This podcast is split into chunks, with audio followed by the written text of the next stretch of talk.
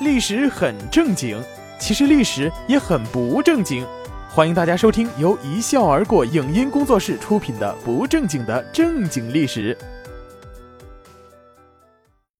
大家好，我是主播兰心。今天呢，我们来说一说北周武帝宇文邕。作者：黑山白妖。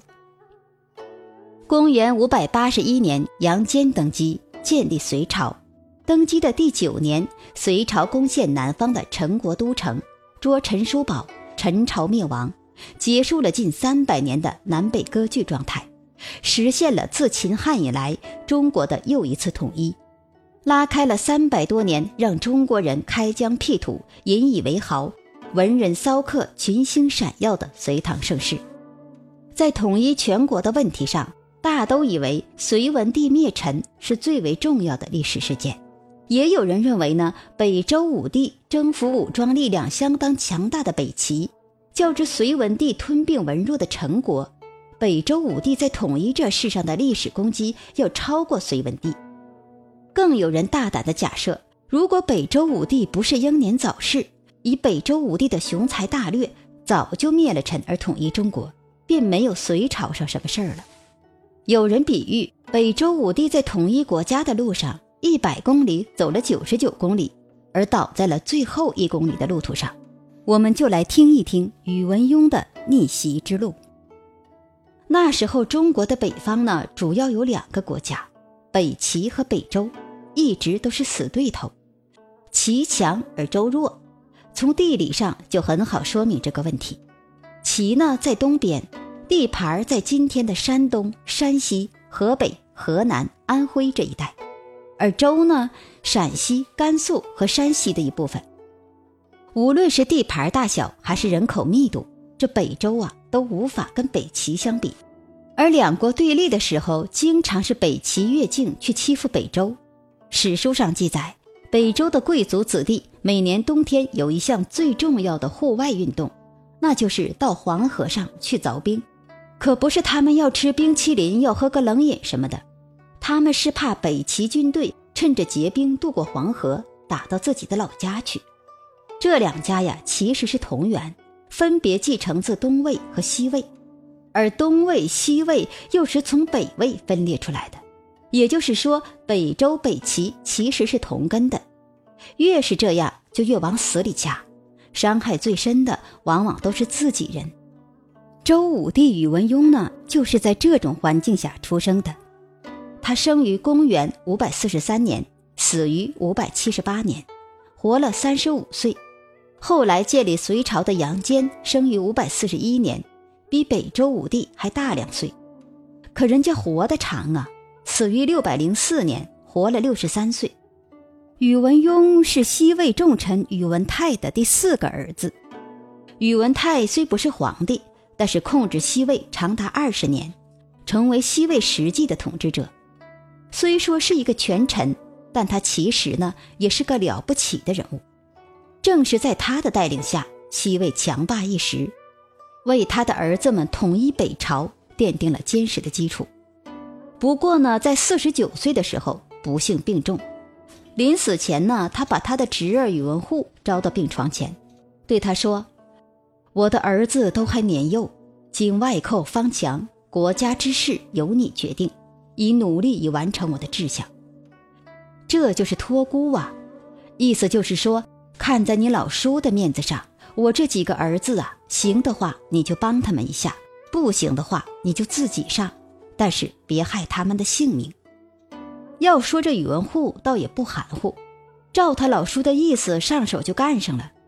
但是啊，他只照他老叔一半的意思办了，先后立了两个堂弟上台。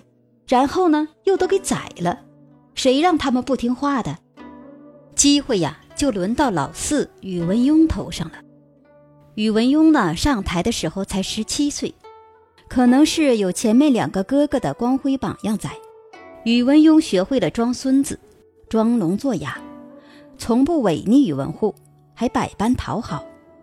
宇文护的母亲曾被北齐俘虏，后来周齐讲和。北齐把宇文护的母亲放了回来，这就给宇文邕好好表现的机会。我不仅对你宇文护言听计从，还把你妈当成我妈伺候，给我们的母亲极其奢华的享受，带着百官家人，带着厚礼去祝寿，果然让宇文护对宇文邕放松了警惕。这个故事告诉我们装孙子的重要性。不是有这样一句话吗？大爷不是装出来的，孙子才是装出来的。在隐忍了十二年后，宇文邕终于出手了。编了个故事，把宇文护骗进宫中杀死。宇文邕在位十八年，装了十二年的孙子，大把的时间都浪费在装孙子的光辉大业里面了，不可谓不韬光养晦，忍辱负重啊！和越王勾践有的一比，应该说越王比不上他。勾践才装了几年，三年而已，也就是宇文邕的一个零头。诛杀宇文护后。宇文邕立马从乖乖虎变成霹雳虎，可不吗？孙子装完了，该大爷上场了。一亲政就大刀阔斧地进行改革。第一件事是强化皇权，规定六府可以绕过宰相，直接问政皇帝。这样呢，就把宰相的权力虚化，这就杜绝了权臣干政的途径。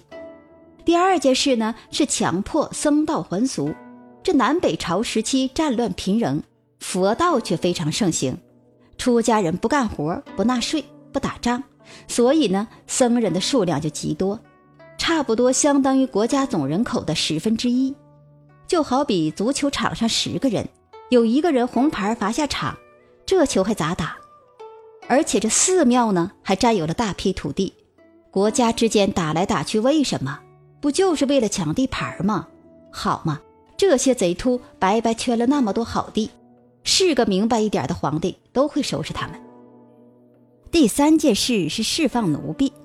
从西晋末五胡乱华到宇文邕亲政约二百六十年内，北方胡人政权均有众多奴婢，大多为战争中的俘虏。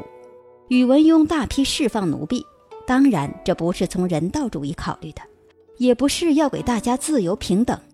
主要实在是从国家利益考虑的。你想啊，奴婢是作为主人的财产的，是不用缴纳国家赋税的。而且呢，这种人身依附关系决定了这批人只听主人的，不听国家的。也就是说呀，国家根本管不了这批人。这第四件事呢，是废除只有鲜卑族才能当兵的规定，规定境内凡男子都可以当兵。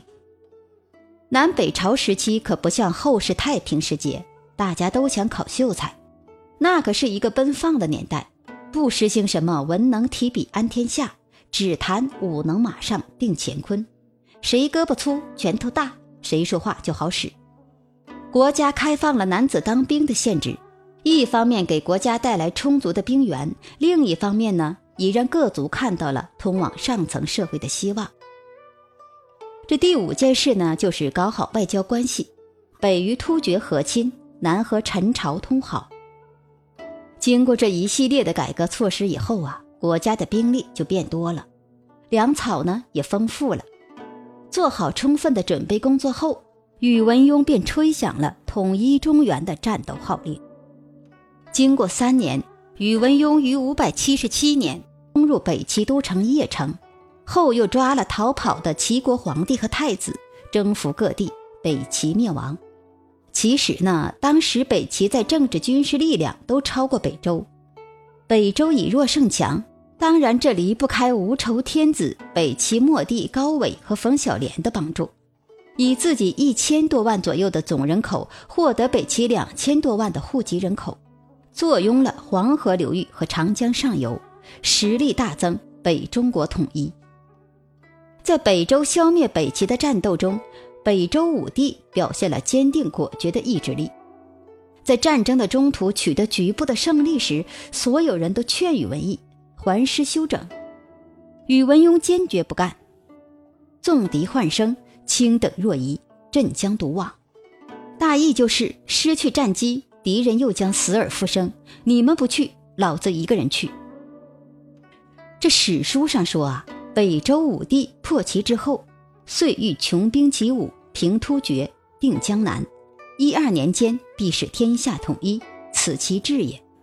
就是说，宇文邕计划再用一到两年的时间平定突厥，征服江南，统一天下。可是人算不如天算，在灭北齐后的第二年，宇文义兵分五路北击突厥。正当战争节节胜利的时候，宇文邕劳累过度，途中突然病倒，这样就不得不返回洛阳。宇文邕病逝在马车里面，壮志未酬身先死。令人唏嘘。宇文邕的儿子宇文赟继位。俗话说：“老爹英雄，儿子狗熊。”这个宇文赟呢，可是太不像他爹了。上台后，终日沉湎酒色，暴虐荒淫，大肆装饰宫殿，滥施刑法，大大的削弱了国家的实力，引起了很多人的不满。再者呢，他在位时间短，死的又早。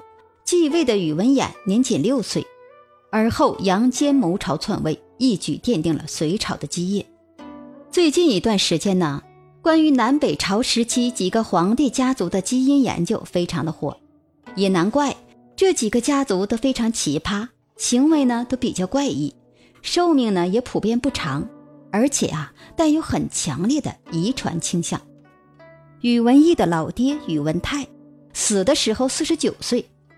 而他儿子宇文邕呢，活了三十五岁；孙子北周宣帝宇文赟呢，活了二十一岁；曾孙子北周静帝宇文衍只活了八岁。这一族四代呈快速递减趋势，到底是中了魔咒还是家族基因，不得而知。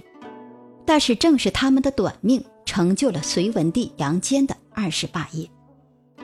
说来，周武帝宇文邕和隋文帝杨坚还是儿女亲家。杨坚之女杨丽华是宇文邕的儿子宇文赟的皇后。杨坚以外戚的身份崛起，手握重权，废幼帝而创立隋朝，以宇文邕统一北中国后强大的北方之力，征服弱小的江南陈国，在很大程度上与北周这祖孙四代早死。也是有一定的关系的。清朝历史学家赵翼感叹说：“古来得天下之意，未有如隋文帝者，以富翁之亲安坐而登帝位。”看来呀，有什么都不如有个好身体呀。好了，感谢大家的收听，这里是一笑而过工作室出品的《不正经的正经历史》，我是主播兰心，我们下一期再见。